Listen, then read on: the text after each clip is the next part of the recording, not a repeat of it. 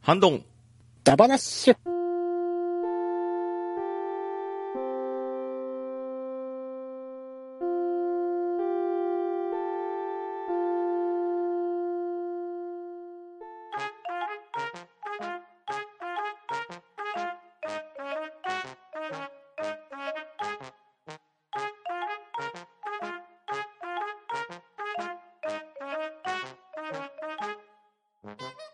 はい、始まりました。ハンドンダ話。えー、まずは出席を取っていきたいと思います。はい。では、MC はショコで始めていきたいと思います。えーと、とめきちさん、はーい、とめきちです。パンタンさん、はい、パンタンです。お願いします。では、よろしくお願いします。はい、よろはしくお願いします。お願いします。では、ゼロネスカモメさんからいただきました。とめきちさん、よろしくお願いします。ゼロネスかもめさんからいただきました。インターネット界拝聴家にパソコン、インターネットが来たのは Windows 2000の時代でしたかね。一貫してケーブルテレビ回線を使用していますね。当時はほんとネットつなぐ設定方法がわけわからなくて、はてなはてなはてなでしたね。主に Yahoo 掲示板2ちゃんへと移動。プロ野球を乱した時代と重なったので、プロ野球版は非常にお世話になる。えー12、12球団情報がくまなく揃うのが衝撃でした。大ちゃんと苦難を乗り越えるスレ、前田智則と戦うスレなど、秀逸なスレネタもたくさんありましたしね。長くロム戦だったもので、こうやって自分から発信していくようになったのはここ2年ほどですから、まだまだインターネット初心者の気持ちですね、といただきました。はい、ありがとうございます。はい、ありがとうございます。ありがとうございます。うんうんうん。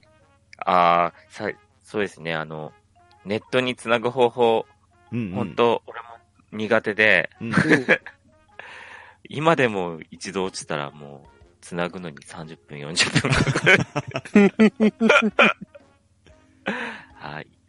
確かにこの気持ちすごいわかります。うん。多分確かに Windows2000 の時代だったら、うん、プロバイダーの設定とかっていうのもしないといけない時代だったかもしれないですね。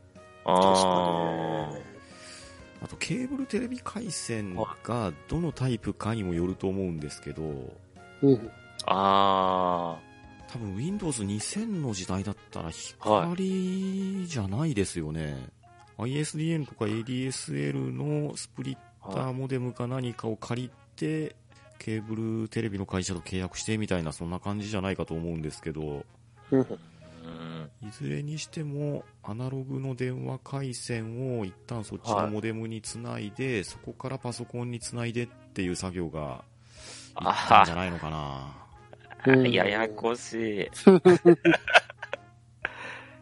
ややこしいですね。ねえ、なんか今みたいに、ランケーブル挿せば繋がるっていう時代とはなんか違うような気がしますね。ですね。ああ、そっか。あと、ケーブルテレビ回線って、なんか、できないゲームとか、うんうんうんんたりしましたよね。うん。っていうか、今もそういうのあるんじゃなかったですっけうあ、んそうなんですか契約の仕方によっなて、接続が制限されてたりとか、ああありますよね。すケーブルテレビってうん。うん。常時接続だけど常時になってないような契約とかあります。そうそうそうそうああ、そういうことなんだ。あるし、セキュリティのまあ関係もあるんでしょうけれど、まあ僕たちがやってるドラクエ10とか、あとまあプレステ4とかのね、ネットゲームとかが繋がりにくかったりっていう現象が起こる人もいるみたいなんで、ううんん。いや、余計難しいな。ですねそうなると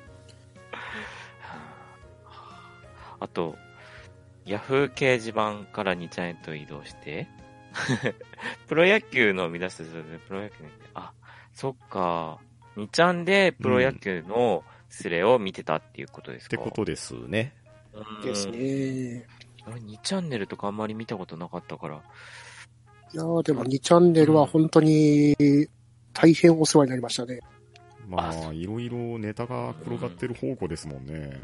うん。あと情報がいろいろ書き込んでくれる方が多くて、えっ、うと、んその昔あの、深夜アニメ、まだもうやってますけどう、んうん、うんうん深夜アニメやるんですけど、まあ野球、延長昔よくやってたじゃないですやか。ってました。うん。あで、その延長情報を加味した上に、ー、うん今日のアニメ情報、あの、これこれこの時間からだよみたい な情報を載せてくれる番とかもあったんですよう。んうん。えで、地方ごとに分かれてて、ここの地方は、あの、野球延長がここまで確定したから、こっから録画予約すれば大丈夫だよ、みたいな感じで書かれてたんです。あうあ、んそんなもんありましたね。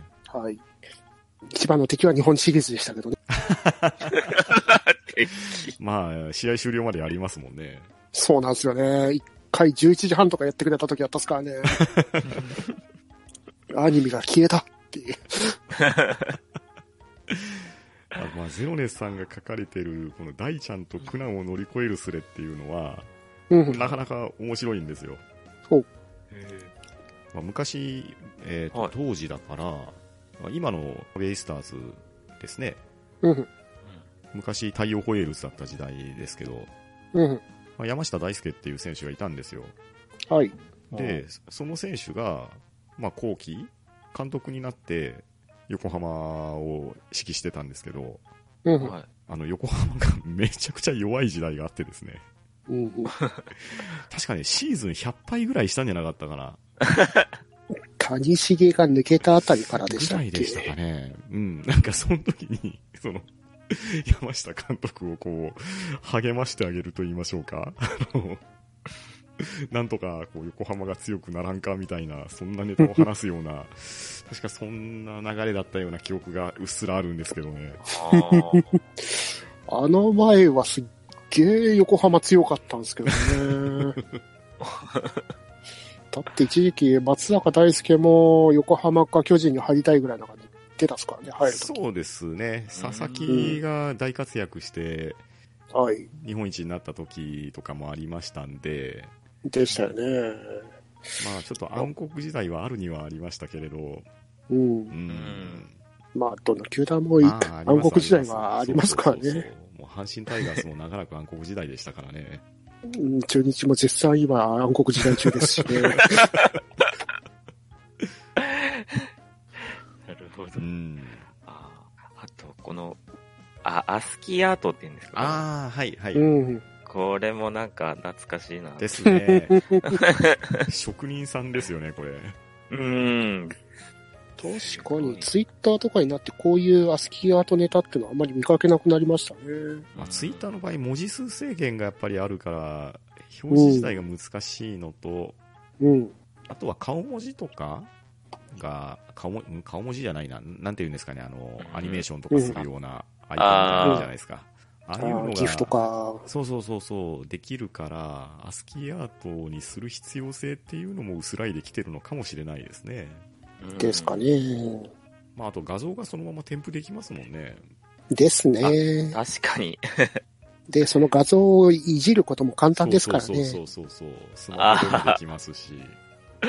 確かに、そうだ。だけど、あれ、なんだっけ、ね、猫っぽいやつ。モナモああ、うんナうん。ギコネコですか猫猫ああ、キッコ猫ああ、うんなんかそんなのも流行ってましたよ、ね。流行ってましたね。うん。著作権の問題でいろいろ揉めてました。うんうんうんおー。あの、お前もなの感じで、あの、うんおまのま家のあれでしたっけ、はいはいはいはいあれでグッズ展開しようとして、著作権はどこにあるんだって感じで、炎上してた記憶があるんで すからあーね。そんなのありましたね。あうん。そっか。そういうのも絡んでいくんですね、やっぱりうね。ん。うんうん自然発生的なもんだと思うけどな、どうなんでしょチャンネルはみんなで持ち合ってるんですからね。でだしたからよ、ねうんうんだから結構電車音とかとかも、どこが一番お金う。ああ、そっか。分配的にどうなんだろうみたいなあー感じ言われてた時あったっすかですよね。そっか。実際にあった話ですからね、うんうんあれは。そうそうそうそうう。ん飯頼むから始まったわけでしょ、あれ。うん。あ そうなんですか。そうなんですよ。 2 2チャンネルで、その、女性との交際とかそういうことしたことないかうら、んそそううそういそううそうことを教えてくれ、みたいな。っていうそのヘルプメッセージからうん、ね、あのドラマや書籍にもなったじゃないですか、ですねうんああいう展開になってるっていう。うん。へえ。あれは別に創作物ではないですかそうそらね。うそう。おーああ、だけど、なんか、2ちゃんすごいな。いち一時代気づきました ね。気づきましたし、気がついたら今5チャンネルとかになってるんですよね。あ、そうなんですか僕も知らなかったですけど。えいろいろ、分裂とか、えああ、そういうこと規制とかそういうのがあって、 で、今5チャンネルになってるんでしたっけうんうんうんうんあーそんなことになってんですね、もう。 うん。あー懐かしい。 はい。ゼロネスかもめさん、ありがとうございました。はありがとうございまし。た。では次、テイタンさんのをパンタンさん、お願いします。はい、テイタンさんよりいただきました。最初のインターネットは初代 iMac、あのスケルトンのテレビデオみたいなやつ。ホームページでイラスト載せたくて、知り合いに作ってもらったけど、イラスト1枚追加するのに試行錯誤。プログラミングの意味がよくわからなくて大変だったな今は Twitter にイラスト貼っつけたり便利な世の中です。といただいております。ありがとうございます。はい、ありがとうございまあす。りがとうございます。うんうんうん。うんテイタンさん、iMac の初代を使われてたわけですね。すごいですね。すごいですね。確かにあの形状はテレビデオですよね。うん、確かにテレビデオっぽい。あれくらいからじゃないですか、アップル。なんか、本当に一般人に 浸透したのって。デザイン的になんかすごくインパクトあるね、製品をよくよく出してきてるなっていうイメージに、あの辺りから変わりましたよね。うん。そんな気がしますね。それまではなんかすごいハイエンドで高級品なパソコンのイメージしかそなうかそっうた。そうそう。もうマッキントッシュっていう、なんていうか、もう四角いイメージでしたもんね。うん。うん。そうそう。なんか、クリエイティブな人しか使っちゃいけないみたいな イメージだったけど。ですね。もんう芸術家肌な人か、大学に置いてる機械かみたいな、そんな感じですようね。ん。なんか。そうだ。懐かしい。あれ、ソーテックも似たようなのそう出そうしそう。まさにそれですよ。この間あ話しれでてすたやよつねが。。うん。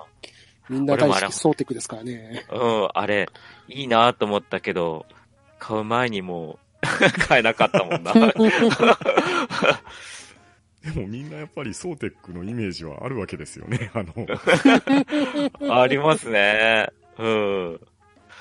いいなと思ったうんもん。うんうん Windows で、あのデザインっていそいうな。そうそうそうそう。確かに。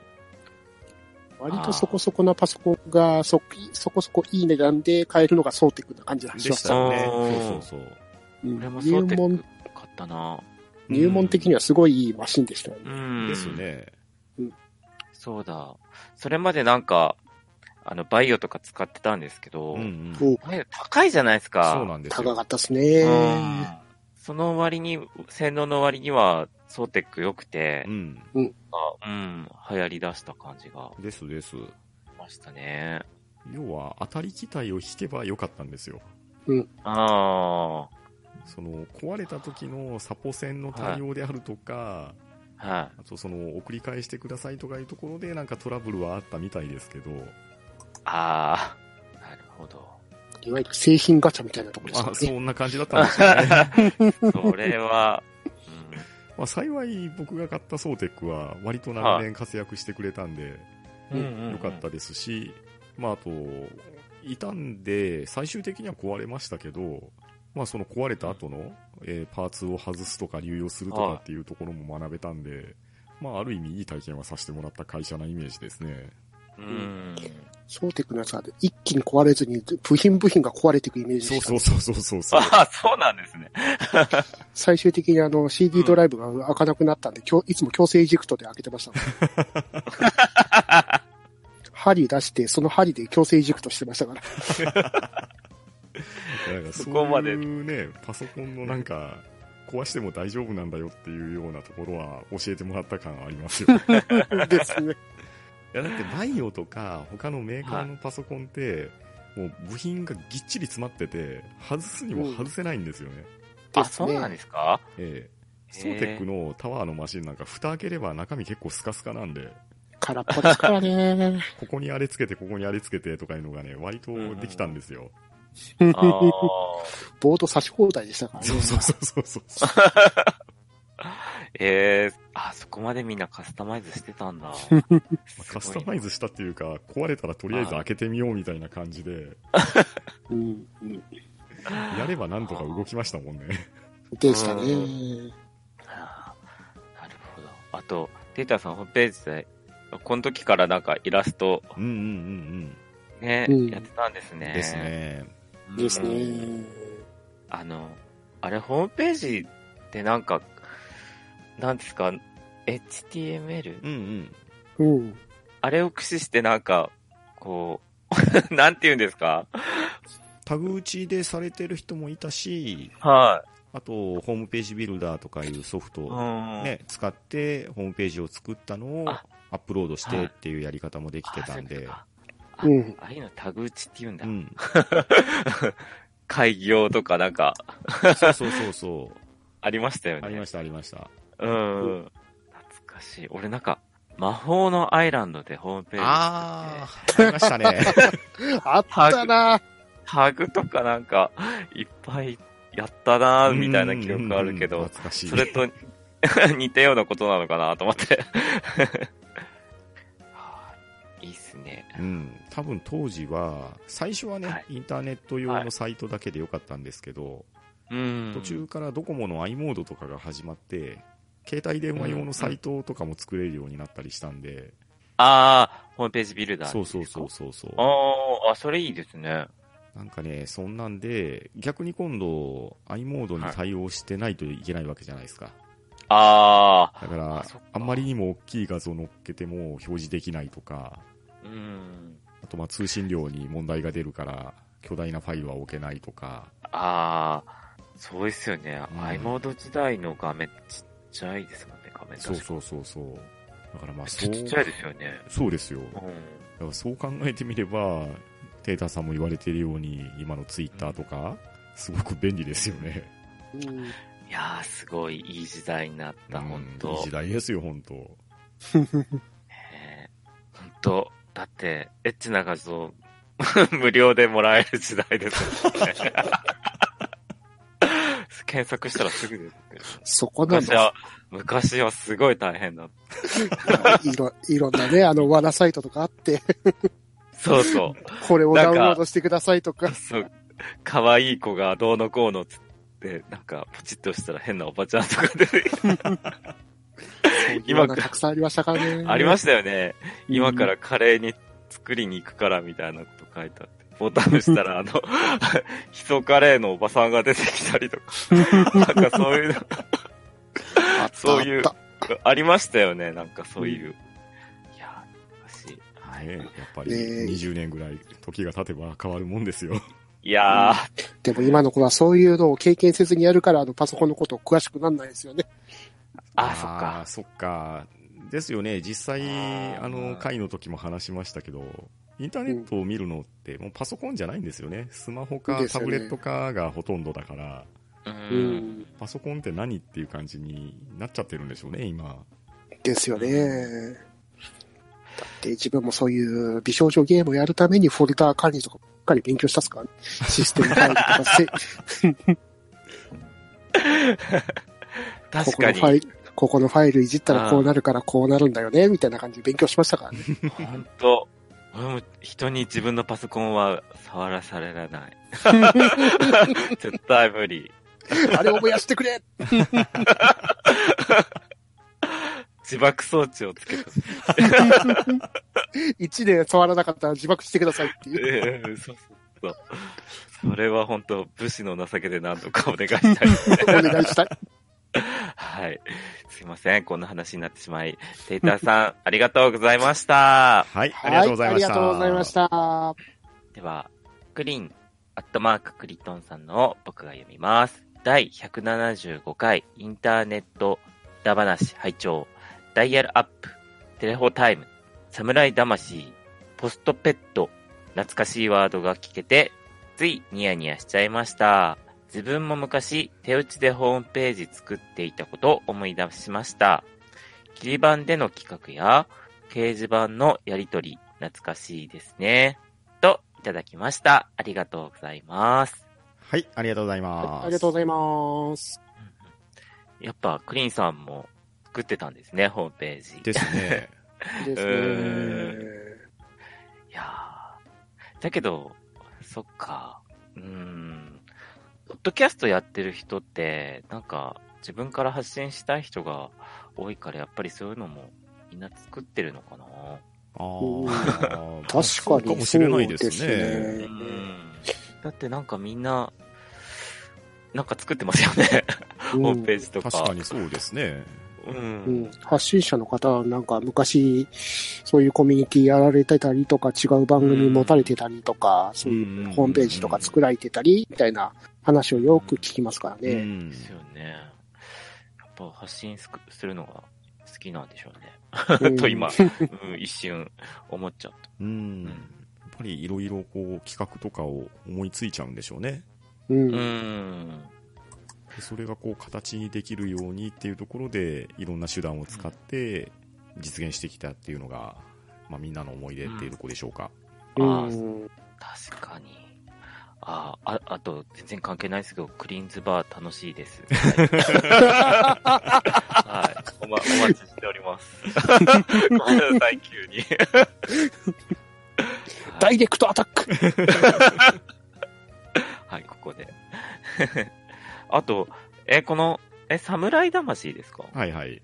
で、な、な、なんですか侍何魂なでんだろう検索してみましょう。侍魂とは、スピリッツじゃないぞ。うん。スピッツァ、侍、侍、魂。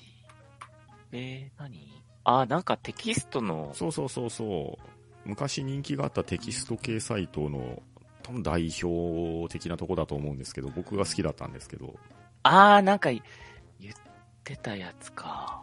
先行者とか見たことないです。いやー、あれ、なんか、やっぱそこ使ってても、エッチなサイトしか見てなかった。 テキストとかあんま見てなかったんです、さすがショコさん、男男は黙ってごめんなさういん。えいや、今読んでも面白いネタだと思いますよ、 そこのは。ー、ブラジャーをかぶった侍うん、あの、トップページはそうですね。あ、そうなんですか。えー、なかなか読ませるテキストが多かったですよ。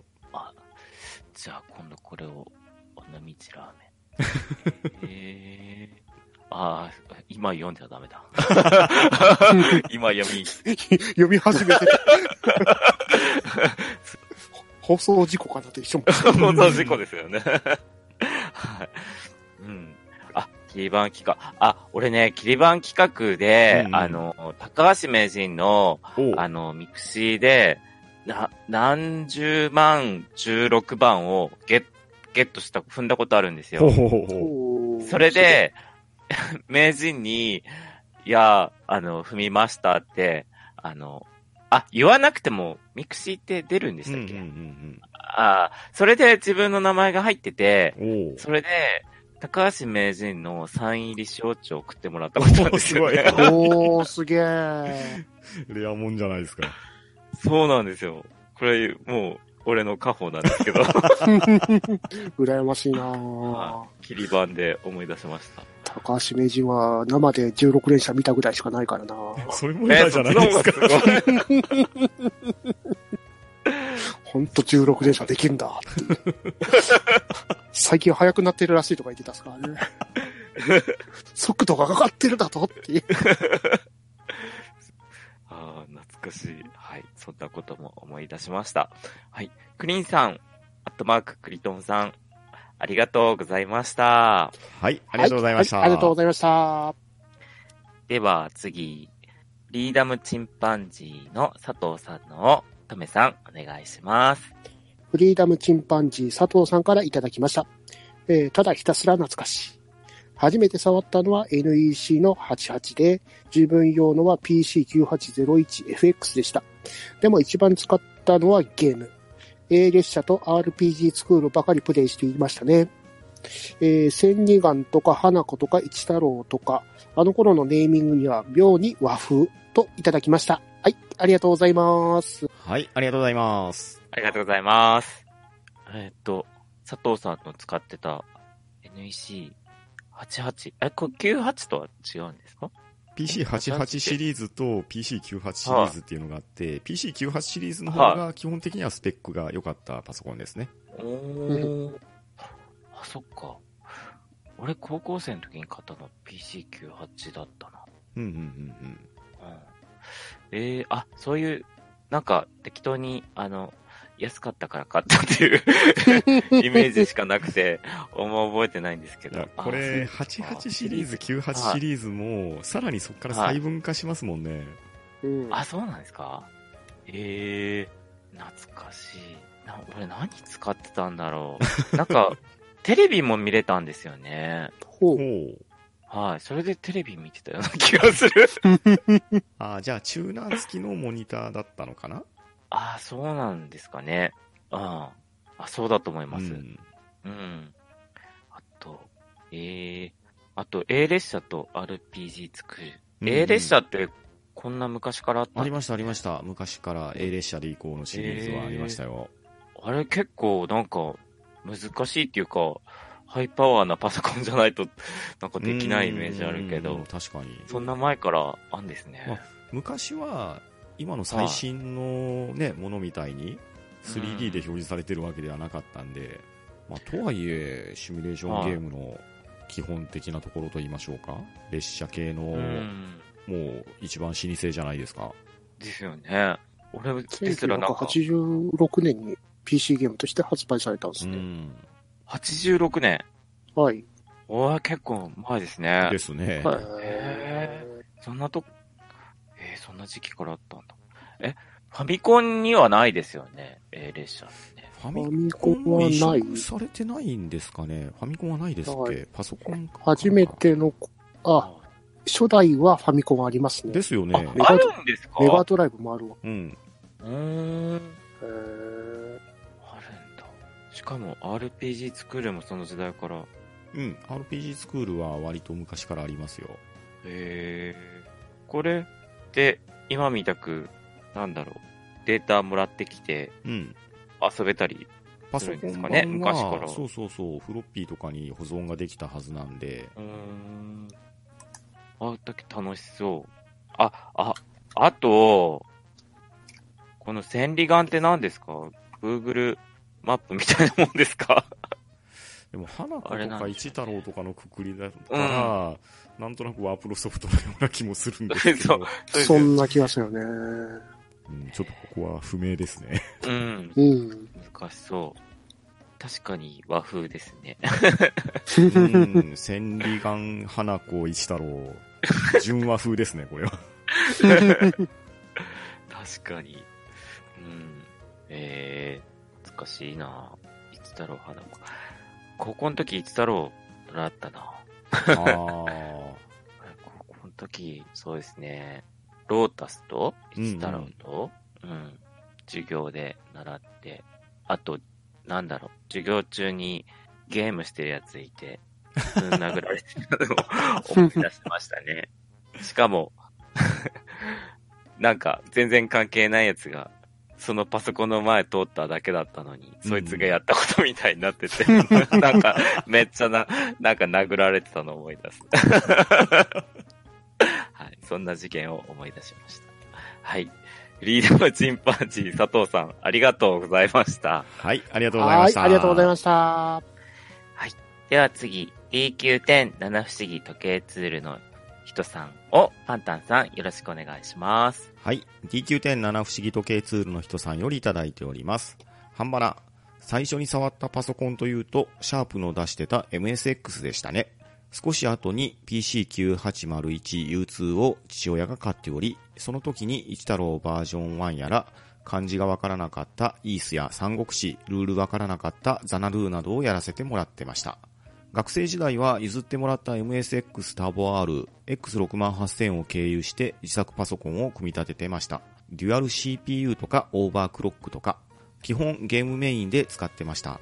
最近はつくも BTO パソコンです。モニターに画面は憧れ。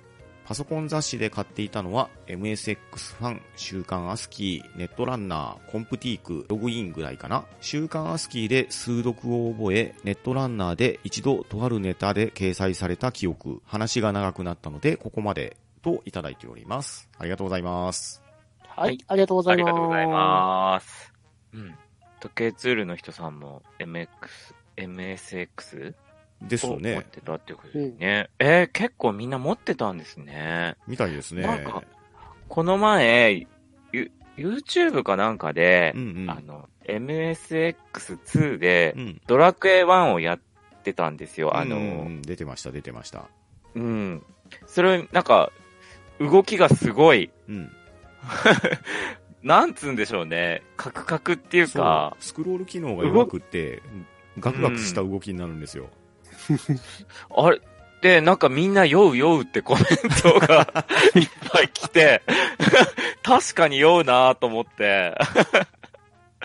しかもなんか、あれスピードを速くしたり遅くしたりできるんですかなんかそれであんまり酔うからスピードを遅くしてやってたんですけど、あー、実機でできたのかな ?MSX って、はい。そもそもなところですけれど、当初ってカートリッジしかなかったはずなんですよ。うん、で、外付けでフロッピーディスクドライブをつけるか、まあ、僕は見たことはなかったですけど、記録媒体としてテープレコーダーを使うっていうのが売られてて、僕はフロッピーディスクドライブは買ってましたけど、だから、うんあのー、はいわゆるロム版の方だったら、ファミコンとかと基本一緒なわけですよ。ああ、そうなんカートリッジを挿して電源を入れるとゲームが立ち上がるってんんいう。んそういうシステムだったんで、うん、スピードの調節とかはちょっとできたかどうか、あんまり記憶は定かではないですね。うん。うんだけど、確かに、あの、ファミコンよりうん。画面すごい綺麗だったんですよね。うん一応、まあ、パソコンの範疇には入る機体ですからね。ただ、あと動きがあるゲームとかは苦手な作りだったはずです。うん。ああ。やっぱりあのドラクエですらなんか見てたら酔うっていう 現象でしたか らね。よっぽど動き苦手なんだろうなと。ですね。あ、だけど、うん。音すごい良かったですけどね。ああ、音源は確か、後半は FM 音源積んでたはずなんで、うん。そこはファミコンよりは、うん。音は数も多いですし、音質もクリアだったと思います。うん。すごいいいなと思って、それを思い出しました。あと、イースト三国志うん。とザナドゥですか、ああ、もうまさに懐かしい。おそらく同じような世代だと思うんですけど、うんうん、どれもやりましたよ。おーイースって、これだけどイースって動きあるゲームじゃないんですかはい、テキスそトうアでドす、そベンうチャーです。いやいあや、れもイースはアクション RPG ですね。うーん。ハンコマずらしのそうやでつす、そうです。よね。半キャラずらしで体当たりするゲームですね。 そうなんですかそれテクニックだったんですよ。おーあと、三国志っていうのはあの、光栄の三国志。そうです、そうです。光栄の三国志ですね。あー。まあ、きっとこの時もお値段が良かったんじゃないです高 か。かったですよ。どうなんこのだ間よ、やっぱ。り。 1万4800円じゃなかったかな。う わ。たっけ。 9800円だったか1万4800円だったかなんですよ。ああ。やっぱこの時から高いイメージはあったんだ。 あ、でも夢中になって遊んでましたね。あえー、え、あとザナドゥ、ザナドゥって、はい。日本ファルコムが作った最初のドラゴンスレイヤーがザナドゥなはずです。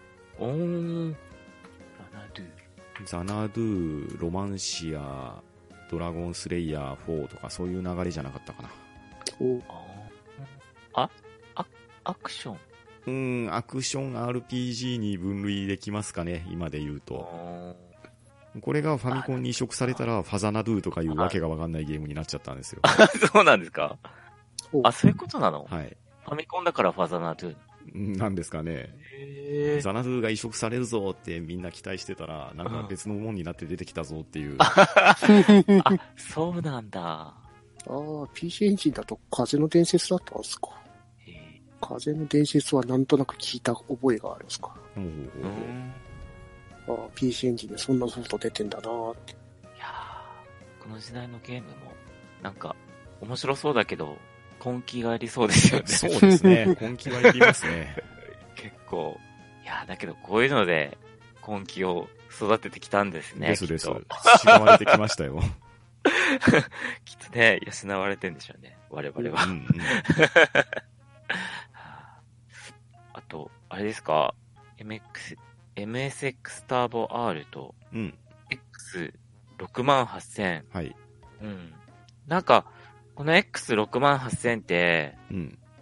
あの、なんかのアニメに出てなかったでしたっけアニメあの、なんか、タイムトラベルがどうのこう。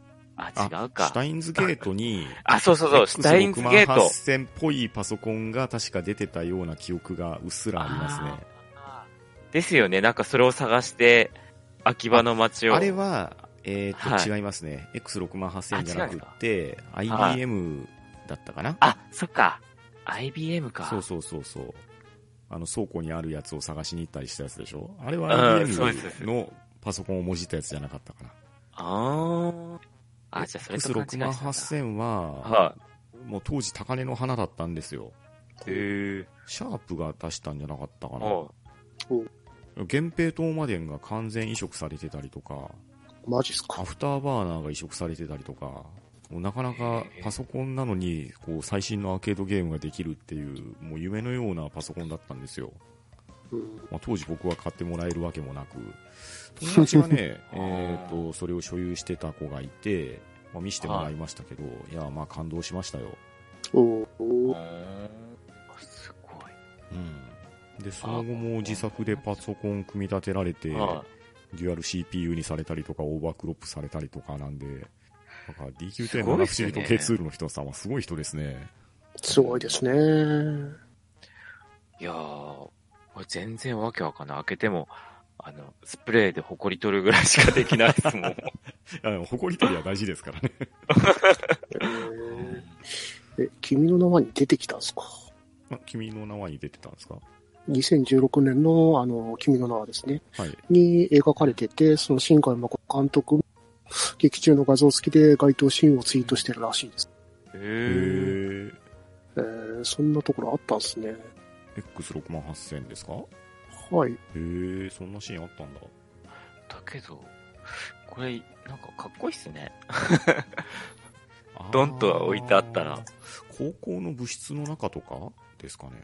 ですかね。なんかいろんなプレステとか並んでたシーンはありますけど。あーちょっとまた見直してみますわ。うん。まあ多分、新海監督とかと、僕、年代的には一緒ぐらいなはずなんで、まあ当時の高根の花のパソコンだったわけですよ。うーん。これ、うん。高そうだもんだって。うなん、か、かっこいいっすよね。 これ、ドンとあったら。そうです ね。うん。あ確かに新海誠監督自身がツイートで X68000 映ってますよって上げられてるっすね。ああ、なるほど。へえ。シャープさんもそれを確認で上げて。 じゃあ公式ですね、それは。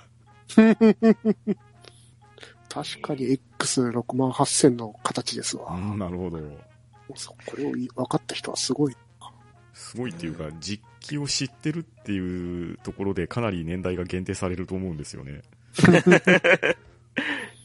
に。あと、あれですか今はつくもの BTO パソコうんうんンなんですね。うん。う。うんん。つくもも良さそうだな。ですよねつくも時々見に行くけど。うん、PTO パソコンがね楽というか自分で完全に作り上げるわけでもなく、望みの性能が手に入るっていう意味では都合がいい感じですよ、そうですよね。うん俺もドスパラですけど、うんうんうん結構、うん。まあ、まあまあいいの買っとけばちょっと持つかなっていうくらいのあれなんですけど。そうそう結構安いんですよね、しかも。なんか。まあ完成品の既製品よりは幾分か安い感じはしますね、うん。そう。うんあとはあの自分で持ってるパーツを流用して付けれるっていうのは大きいとあ思いあ、ます、俺そこまでできないもんな。いやまさまあに今、うん我が家がそうなんですよ。あの、パソコンのね、回、話したじゃないですか。はい、あの直後にですね、だましだまし使ってたパソコンが、グラフィックボードがついに壊れてしまいまして、画面が映らなくなっちゃったんですよ。はい、で、今、新しいパソコンに、その昔のパソコンで使ってたブルーレイディスクドライブとカードリーダーと、あとハードディスクを移設して、で、今、なんとか動かしてる感じなんで、そうだ。今のってついてないですもんね、あの、C- CD っていうかそう DVD を光マス学すドるライとブ、こ。今、基本ついてないですからね。そうですよね。そう、だから、どうやって、なんかドラクエインストールすればいいんだろうと思って。そうそうなんですよ。うん。まあ、ダウンロード版にするか、まあ、もそうでしすくよねはディスクドライブからデータをこう読み取って、で、そのデータを USB とかで移してくるとか、まあ、いろいろ手はあるのはあるんですけど、あーうん。そうするしかないですそもうんね。、そうなんですよ。意外となんか、まあな、な、なくてもいいっちゃいいんですけど。うん、なくても、最近最近はあんまり困らないですね。そうよね。まあ、それこそ本当に今ダウンロード版とかでそうそうそうそうそう。置かないわけですからね。そうなんですよ。いや、だからね、もうあのーグラフィックボードが、まあ、多分熱暴走を起こしてて、映んなくなってう、ん。困ったんですけど、まあ、たかがグラフィックボードをやられただけだっていう感じで、移設すれば、ちゃんと使えるパーツは使えて復活できるんで、なんかラストシューティングになるフラグの気 がする。ああ、なんか、それもいいですね。うん。自分の愛機がまだ新しいのに乗っているみたい な。あいつの影がこいつにあるみたいな。あの、ツイッターでもちょっとね、えーその時の写真を上げてみたりもしたんですけれ ど、あの、レイズナーのワンシーンを僕は思い出しま したよ。壊れたレイズナーをニューレイズナーに移設するみたいな。いい、すごい、いいと思います。なんとなく サイ、自分はサイバーフォーミュラーを思い出しま あ あ、アスラーだね。す、ね。アスラーダを。えーあと、あれですか雑誌ですかうんうん。ううんん。俺、週刊スキーぐらいしかわかんないな。うんい、今って、週刊スキーぐらいしかないですか他見たこうんととない。コンプティークも E ログも確かあったような、コンプティークは言われて、まあ言ってた通り完全なあの、サブカリ、アニメ雑誌的な感じになってますけど、うんうんうん。ネットランナーはもう出ましたっけネドラットランナーといえば先ほど言ってたあの、先行者とか、フそうそうィそうギュアそうのそう、フィギュアありましたね。なんか、エロゲだけがたくさん載ってた本あったんですよね。あれなんだったんだろ電撃姫とかですかう。いやー、なんか、バグバグとかですかえー、なんだったんだろ う。俺、あれ見てるだけで楽しかったんですよね。なんか、けエロゲやんなくても。 うーん。思い出した。えー、なんだろう。うん。数読ってあれですかあの、1, 1から9まで並んで。ですよね。1列に1から9ま9マスですよでねのを並べてっていうのを、それを縦と横で合わせてっていうパズルですよね。ですよね。セカンスキー数読覚えねえー、ネタで掲載されたことあるんだ。なんか、DQ107 不思議とケツールの人さんってすごいですよね。すごいですよね。すごい。うん。えーあ、だけど、俺も雑誌で、うん。あの、ホームページ作った時に、載させてくださいっつって載ったことありますよ。2回ぐら いすごいじゃないですか。そこじゃないで すか。なんか友達と一緒に作ってて、うん思い出した。あの、っていうか、それも魔法のアイランドで作ったんですけど。ああそんなの思い出した。はい。では、DQ10 七不思議時計ツールの人さん、ありがとうございました。はい、ありがとうございました。ありがとうございました。では次、ハイドインシャドウさんからいただきました。半端なパソコンでの思い出といえば、100メガバイトの外付けハードディスクを10万で買ったことですかね。当時はエロゲがフロッピーディスク丸枚組で出ていました。アドベンチャーゲーム等はエリア変更のたびに差し替えがあったのですが、その手間がなくなったのは感動していました。といただきました。ありがとうございます。はい、はありがとうございます。ありがとうございます。 10メガバイトの外付けで10万100メガ、100メガです。あー、何回もすみません。100メガ、 100メガショックですね。 100メガったら、えーどれぐらい CD1 枚も入んないですよね。入んないですね。あ、そっか。CD って300ちょいでしたっけ350ぐらいでしたっけあそっか700メガが大きいやつかなうん。あー。 650メガとかそれぐらいじゃないですっけうんでしたっけあ、なんかそんな気がする。うんえー、それが10万か。これいつぐらいの話なんですかね。もだいぶ前だと思いますね僕よりも少し上の時代かもしれないですねですね。多分30年前とかそれぐらいですかう。んう、うん、10万か。すげえな。確かに。うん。フロッピーディスク。エロゲがフロッピーディスク丸前で組で出ていたってことは、ああ、そっか。ゲームするのにも、フロッピーディスクがいっぱい必要だったってことですもんね。ですね。よね先ほど美少女ゲームで調べてて、それがフロッピーディスクが15枚組とか書いてあったんですからね。うん。15枚組。 それなんか集中できないですよね、エロゲ に。差し替えの方が多くて。 うん。で、それで、あの、うんこれ確か15メガ必要とか書いてあったかな。へえ。けど、いやー、そんな時代だもんな。うんまあでも100メガバイトとはいえフロッピーディスク自体が1.2メガぐらいの計算ですから、まうあ、ん15枚あそっかあったとしても100メガバイトには収まるわけでうう。んん。そうなるとディスクの差し替えの手間は確かになくなりますよねうん。うんかなりゲームが快適にできますよね。うんあー、そっか。確かにこれは感動的な話ですねそっか。あ、そうなったらやっぱり10万でも好きな人買うか。うんそれは、買うでしょう。ね。ねめんどくさいもんね。う。うんん確かに。あーだけど、今みたく USB でちょっとつければつくっていう時代でもないですそよね。うですよね。ですよね。おそらくスカジーか何かをつけて、うんああ、難しそそう。れに接続して、ハードディスクを認識させてみたいな、そういう一手間がきっとあったんじゃないですかね。うん。いやー、そっか。いや、だけど、うん。快適にするためにも結構、なんか、手間がかかるっていうのは、うんうんうん勉強になるかもしれない確でかすに、ね勉強にはなりますよね。うん。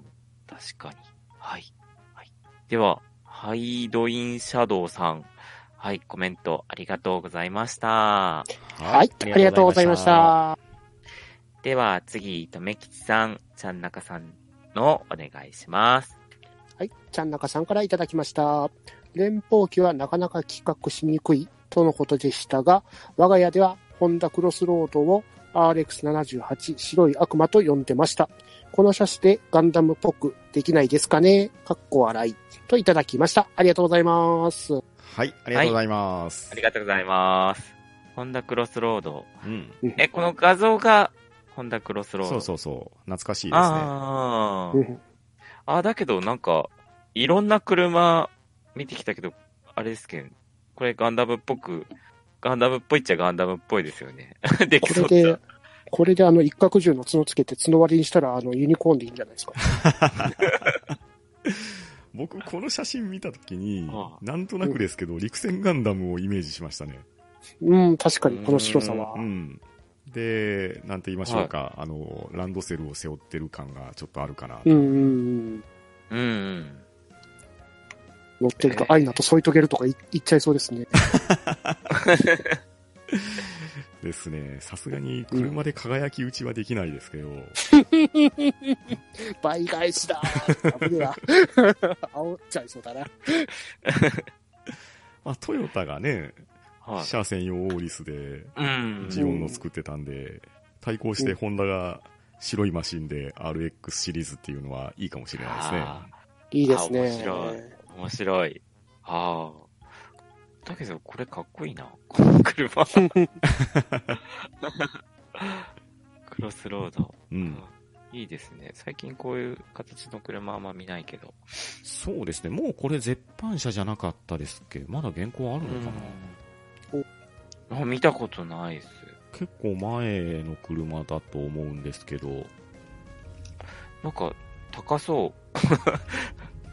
結構高級車っぽいですね。えっ、と、クロスロードが、初代が1993年から1998年ですね。ああ、じゃあ結構前ですね。 2代目モデルがこの形ですね。うん2代目が2007年から2010年なので、もうやはり現行機はなさそうですね。そうですね。へえ。わかんなホいンダ車7人初代はイギリス車なんですね。うん。へーうん。普通にかっこいいと思った。うんうんうん。ね、い良さそうな車。今走ってたらすごい目立つかも。やっぱり。ああ、でも見かけなくもないかな。結構黒あいそうクでロすスかロードは、イメージがあるんですよね。うんでも白いのっていうのはなかなかあまり見ないから、まあそういう意味では、連邦の白い悪魔という ガンダムの ね、コードネーム的な感じで、あまり見かけない機体っていうのではいいかもしれないですね。うんいいですね。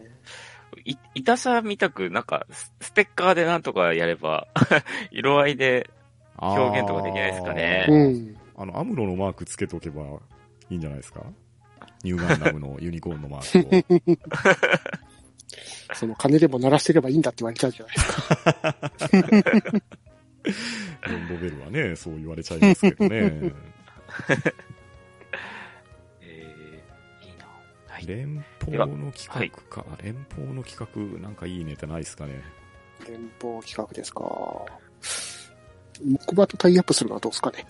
ああ、ガレージのシャッターの開き方が上下にパカッと開くようにするとか、いいですね。発進カタパルトで打ち出されるのはちょっと危ないですね。行きますってやってみたいもんですけどね。あのーはい。サンバイザーをこう、ほら、伸ばして、ガンダムの標準みたいにするとか、あなんか四角いね、レーダーサイトみたいなの出すじゃないですか。昔帽子とかでよくやってたやつなんですね。あ、 帽子。え、面白い。うんはい。では、サンダカさん、コメントありがとうございました。はい、ありがとう はございまいし、た。ありがとうございす。ました。はい。はい。今日もたくさんのお便りありがとうございました。これからもどんどんお便り、ハッシュタグお待ちしております。では皆さんありがとうございました。はい、ありがとうございました。はいありがとうございまし。た。は、うんど、ん、だば、な、しー